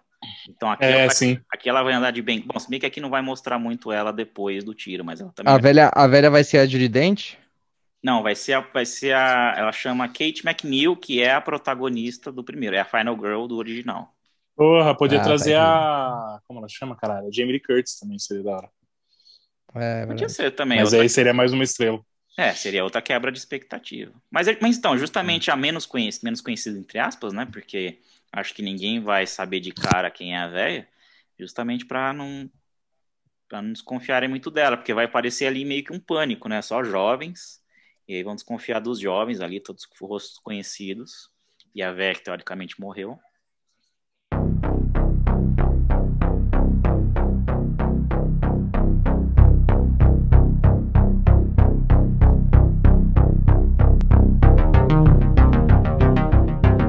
Fazer uma continuação do Invitation, que é justamente da Karen Kusama, o original, que vai, que vai dirigir o Sword Roll 2. Mas enfim, um grande, grande merda de ponte era só para isso mesmo. É... para não ficar muito igual, eu vou mudar o meu diretor. E aí eu pensei, ainda bem que ninguém aqui entrou na, no, no, na brasilidade, então eu pensei que a sequência do Invitation cairia muito bem nas mãos da Gabriela Amaral, que ela sabe fazer um filme, ela sabe fazer filmes ali, que mescla terror com suspense, igual a Karen Kusama, né? Ela faz, sabe fazer uns thrillers ali com suspense, porque o meu Invitation 2, ele vai ter menos suspense ali da paranoia e tudo mais, que ficou no ficou aí no, no Sword Roll 2, né? Toda a paranoia. E esse vai ser mais um pouco de. Vai ter suspense também, mas vai ser mais um thriller. Um thriller de conspiração e culto e tudo mais. Como que vai ser? Deixa eu capitular o, Invitation 1 aqui, né? Que eles estão lá num jantar tal. E aí, aos poucos, vão, vão, vão descobrindo que, a, que o, o, casal ali, que convidou as pessoas, estão fazendo parte ali meio que de uma, um culto, vai. Mas não se fala que é culto, fala que é como se fosse um esquema de pirâmide, que seja e é um e aí se descobre que é um culto de aceitação da morte e tudo mais, é um pouco meio vago ainda. E aí ao longo do filme tem a desconfiança, tananão, e aí spoiler para quem não viu ainda, é, no final ali eles querem matar todo mundo e se matar é, como um, uma espécie de aceitação divina, da, de, de, de aceite, de, de tem, eu até fiz aqui uns umas anotações de transcendência que eles falam, de enfim, foda-se tudo baboseira, que é se dar ao acreditar e se dar ao mundo espiritual e tudo mais. E aí tem o protagonista que é o como chama, Otávio? Não sei o nome, mas ele fez upgrade. Isso, David, acho que é. É o Tom Hardy barato, é o Tom Hardy barato. É, David Gordon, não sei o quê. é, é, e aí ele sobrevive no aí no final todo mundo morre, sobrevive ele, a namorada e um dos amigos um dos amigos que já foge, ele já vai ver não sei o que e ele já está fora de cena. E aí no final é, eles descobrem ali pela vizinhança que todo mundo tem uma luzinha vermelha que está ativando, que é justamente está acontecendo a mesma, mesma, coisa na vizinhança toda, ou seja, na cidade toda, então tá, se espalhou tudo. E aí a sequência vai pegar mais ou menos no mesmo momento ali, vai, vai começar bem onde acabou o primeiro. Então a gente vai ter o mesmo, mesmo ator e mesmo personagem, com a namorada, também com a mesma atriz. É, e aí, enfim, eu, eu, não pensei muito numa sequência muito detalhada, mas eu vou tentar aqui falar. É, logo de início, é, que assim, a, o, o plot do filme é ele tentando se infiltrar nesse culto. Então, enquanto o invitation, o, o invitation convite, né, do primeiro é o convite do jantar, mas ao mesmo tempo também chama o nome do culto, né, o invitation também é o nome do culto mas o filme faz essa joga, jogadinha de palavra, né, que é acaba sendo o jantar. Nesse segundo, o invitation vai ser justamente ele sendo convidado a entrar no culto, porque ele vai tentar ali se passar por, por alguém que é novato e tudo mais, e vai tentar se infiltrar no culto. É, e aí vai ser apresentada uma figura nova que já está no culto, que vai acompanhar ele, é, perdão, que não vai acompanhar ele não, que vai, vai, é uma pessoa que está no culto. O filme vai ser dividido em dois, assim, né? Vai ficar aparecendo ele tentando se filtrar e da mesma forma vai ter essa pessoa dentro do culto mostrando mais ou menos como que é o culto. Então é como se fosse ali um, um thriller dividido com um estudo de personagem desse, dessa personagem dentro do culto que vai ser interpretada por ninguém mais ninguém menos que a Juliana Juliana não Luciana Paz que já é, já é conhecida ali pela Gabriela Amaral, ela fez o Animal Cordial, fez o Boas Maneiras, ela é conhecida nos, nos filminhos de terror brasileiro.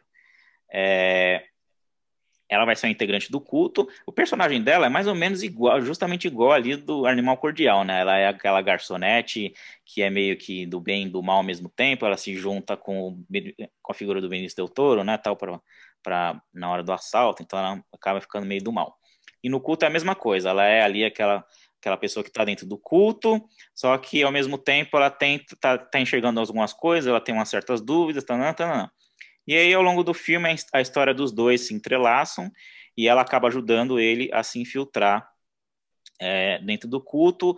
E, e, e, e, no meio da história se descobre que o culto, que já no, já no primeiro também já é uma coisa de aceitação à morte e tudo mais, É, aí se descobre que, que no culto, na verdade, não é, não é só a aceitação da morte, mas, tipo, eles induzem doença nas pessoas. Então, tipo, pessoas jovens começam a ter câncer ou começam a ter alguma doença é, é, fatal. Eles induzem a eutanásia como algo né, normal nessas pessoas.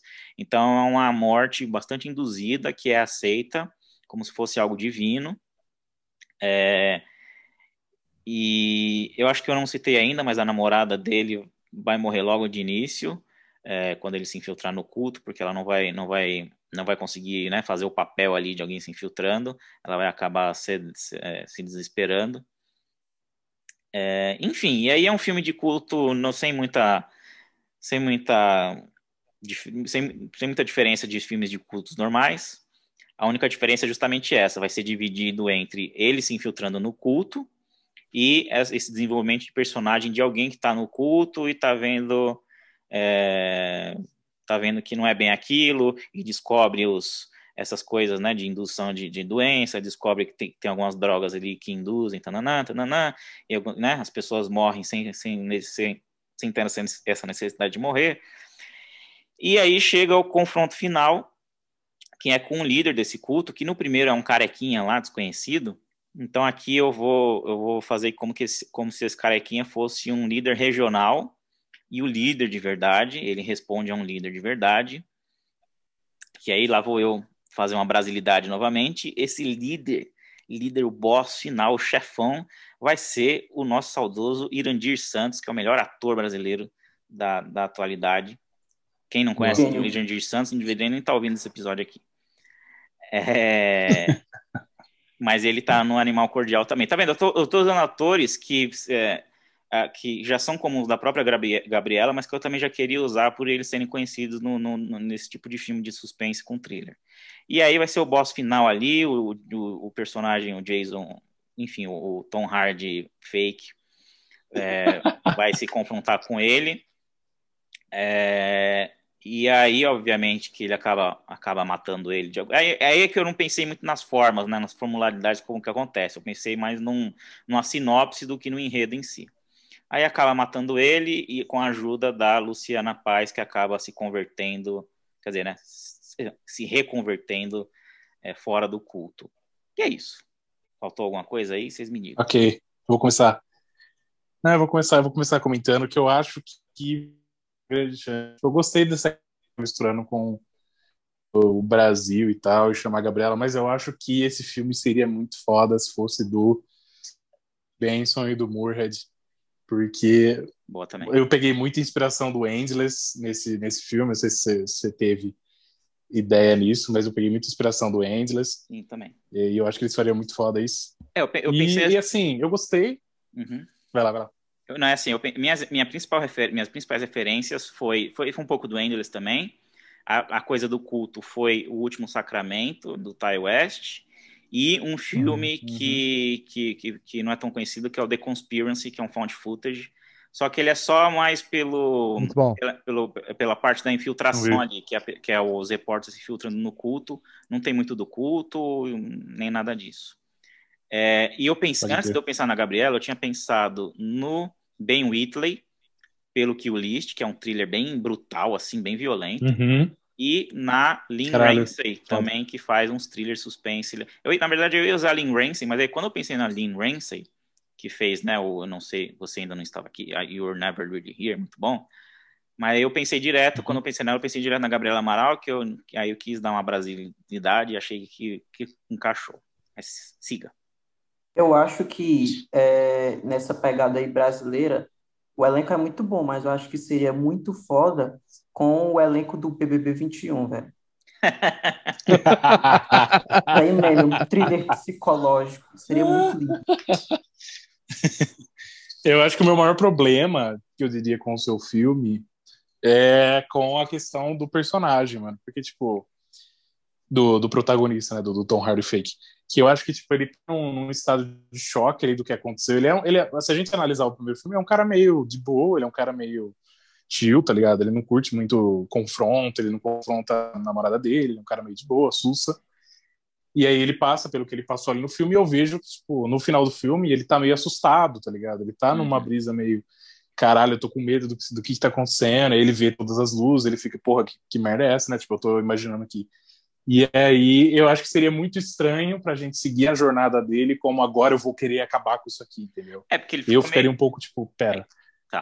Até, até porque, pelo que eu entendi, todo, ele, todo mundo aceita se matou naquele final. É, então, é que eu introduzi um pouco sem emoção. Ah, caralho, é porque, tipo, ele tá sem saída. É, a vizinhança toda tá ali no culto. Ele, ele só vai conseguir fugir daquela casa. Se ele tá vivo, é porque todo mundo da vizinhança ali vai deduzir que ele é do culto. Ele não tem saída. Ele não tem escapatória. Mas os da vizinhança vão morrer, porque agora entrando nessa brisa, todo mundo tá se matando ali ao mesmo tempo. É, os, os, Se a gente for analisar. do culto quanto a vizinhança. É, eu tinha esquecido disso. Porque a ideia é todo mundo se matar ali, tá ligado? Pra eles entrarem na transcendência, pá. É, nisso, E talvez até o careca, talvez até o careca se matou já. A não ser que fosse uma prequel daí com outros personagens. Ah, mas é só, É. é. só uma. Não, mas é o, o E careca. aí que no final ele falha miseravelmente, né? O careca tá lá no cu. Isso não é uma ação única. Isso é um. Sabe, é um estágio, como se fosse regional, digamos assim, uma fase 1. Aí, beleza, morreu ali Eu- um pouco da eu-. Eu, eu, eu, pelo que entendi no final, era tipo assim, eles iam fazer aque- aquela noite ia ser a noite final deles, porque no momento que aquilo acontece, que tem todas aquelas pessoas morrendo, a galera ia pra cima do culto pra saber o que que tava acontecendo, e aí eles não iam mais conseguir fazer isso. Sim, e aí não tem mais, porque não tem mais culto, é. Faz sentido. Falou? Enf- Enfim, não pensei nisso. Ixi, fiquei sem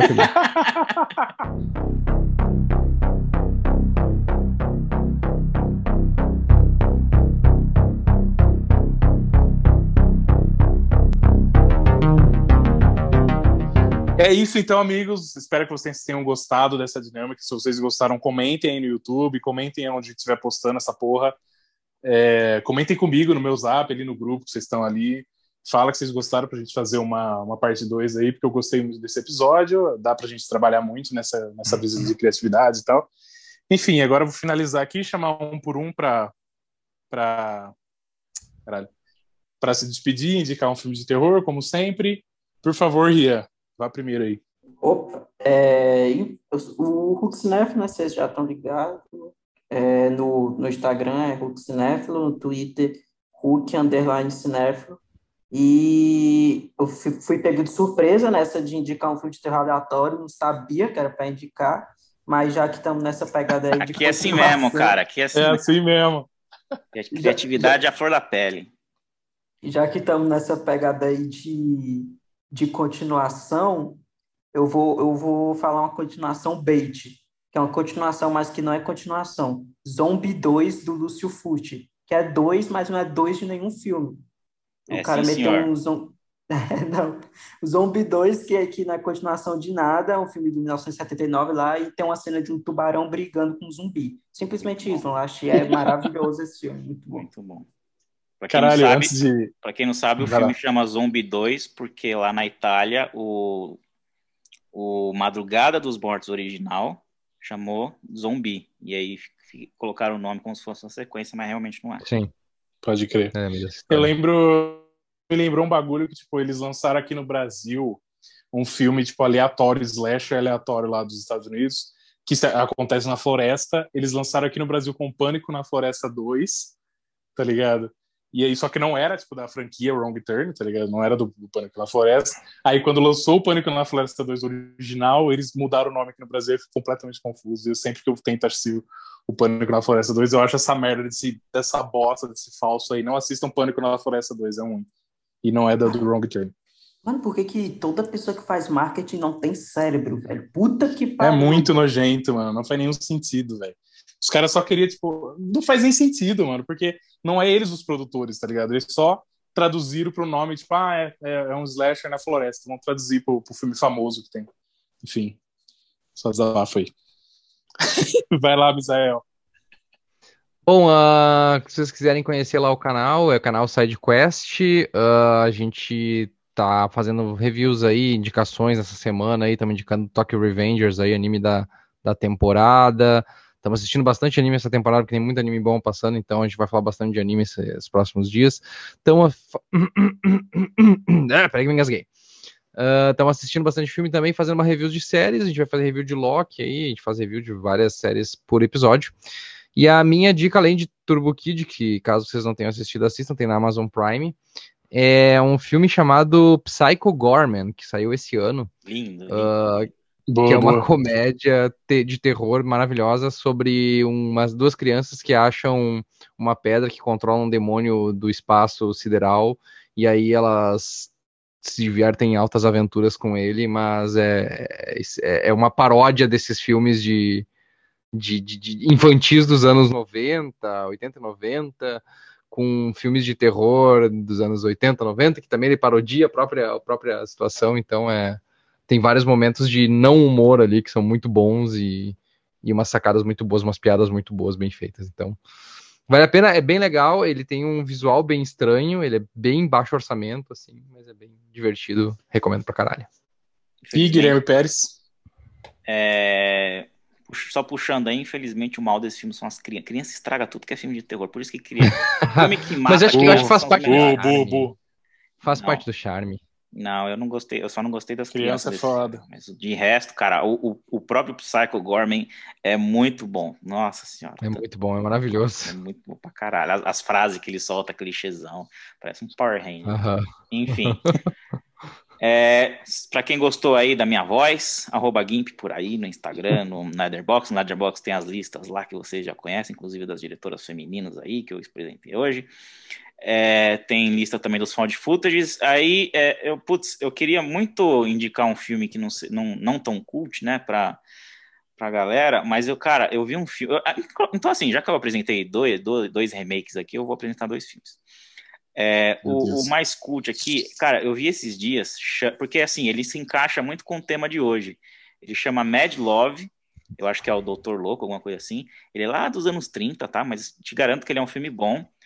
E, cara, ele se encaixa nesse tema aqui porque ele é justamente um, uma recontagem, recontagem que fala? Sei lá, uma reimaginação, é um remake revisionado daquele As Mãos de Orlac que também é, né, óbvio, né, porque se, se é de 30 e já, já pensou num filme, o outro é mais antigo ainda, coitado, que é um filme mudo lá, que é da, da enfim, um filme cult, que é As Mãos de Orlac, que é um pianista que se acidenta, perde as mãos, só, e aí colocam as mãos dele de uma figura X, e aí ele não tem controle pelas mãos, blá, blá, blá, blá. Mas enfim, esse Mãos de Orlac aí, você vê se você quiser, é filme mudo, para quem gosta, assiste, porque é filme histórico, tá, não, não. Mas aí tem esse Mad Love, que quando assisti eu não sabia disso. E eu gostei do filme, e aí quando fui pesquisar, eu soube que ele é basicamente essa história do Mãos de Orlac, recontada de uma outra forma, sob uma outra perspectiva, que é a do médico doido, que não existe no, no Orlac, mas existe de outra forma. E é muito bom a figura do, do próprio, do, do, próprio médico doido lá, é o, é o, Peter Lorre, que é conhecido naquela época lá, ele faz uns, ele fez o M lá, ele faz uns vilão simpático. Enfim, eu gostei pra caramba e eu achei que casou bem com o tema, porque, né, fizeram ali uma outra fizeram exatamente o que a gente fez aqui, reimaginaram a história de outra forma e ficou muito bom, achei melhor do que o original. Enfim. E uma, uma dica menos cult, eu vou dar então o, já que a gente falou de Gabriela Amaral, eu vou indicar não o Animal Cordial, que isso aí todo mundo sabe que tem na Netflix, pode assistir. Eu vou indicar o outro dela que é muito bom, que é A Sombra do Pai, que é subestimado, pouca gente conhece, mas é tão bom quanto o Animal Cordial, talvez até melhor. Ele é mais. Ele tem uma pegada um pouco mais hereditário, calma, tá? Não tô falando que é tão bom quanto hereditário, que é igual hereditário, mas eu tô dizendo assim, a pegada dele de uma casa, tem espírito ou não, tem ali, né, um, um meio que um culto, um culto não, né, uma, enfim, uma coisa meio religiosa. Então ele tem uma pegada um pouco mais hereditário. Ele é tão, é tão bom quanto o Animal Cordial, assistam. E é isso aí, arroba Geek por aí, muito obrigado por ouvir-nos. E quem quiser falar comigo, não me oportune, por favor, só curte ali e me segue. Quem quiser falar com ele, chama eu no zap que eu mando o número dele. Não, é... chame, chame Gui Cortez. Se quiser falar com qualquer um de nós aqui, você chame Gui Cortez, que ele está sempre aberto é verdade, Verdade, verdade. Então, para finalizar, eu gostaria de indicar um filme que está presente no nosso parceiro, Luke, meus amigos. Vocês podem assinar o plano 9,90 por mês, plano Bu aí de terror. Vocês podem assistir os filmes de terror e suspense que tem no catálogo, são vários filmes. A gente tem até algumas listas ali no Instagram indicando os filmes que tem no look. E o filme que eu vou indicar é um filme manjado pra caralho, mas é só para indicar o look, tá ligado? Que tem esses filmes manjados mais conhecidos, que seria A Noite dos Mortos Vivos, que a gente citou em algum momento aqui no episódio, do Romero, que é praticamente o primeiro filme de zumbi da história. Já tiveram filmes antes dele que, que trabalharam com mortos-vivos, mas tipo, não na no molde de zumbi e tal, ele meio que criou essa brisa. Então, filmaço, obviamente, obrigatório, tá ligado? Pra quem curte terror. E tem no look por apenas R$ 9,90 por mês. E é isso. Para quem quiser ir seguir nós, segue a gente no se inscreve no YouTube, segue a gente no Instagram, que é a nossa principal plataforma. A gente tá postando todo dia lá. Segue a gente no Spotify, ouçam os outros episódios aí que estão bem da hora. E tamo junto, molecada. Até o próximo episódio.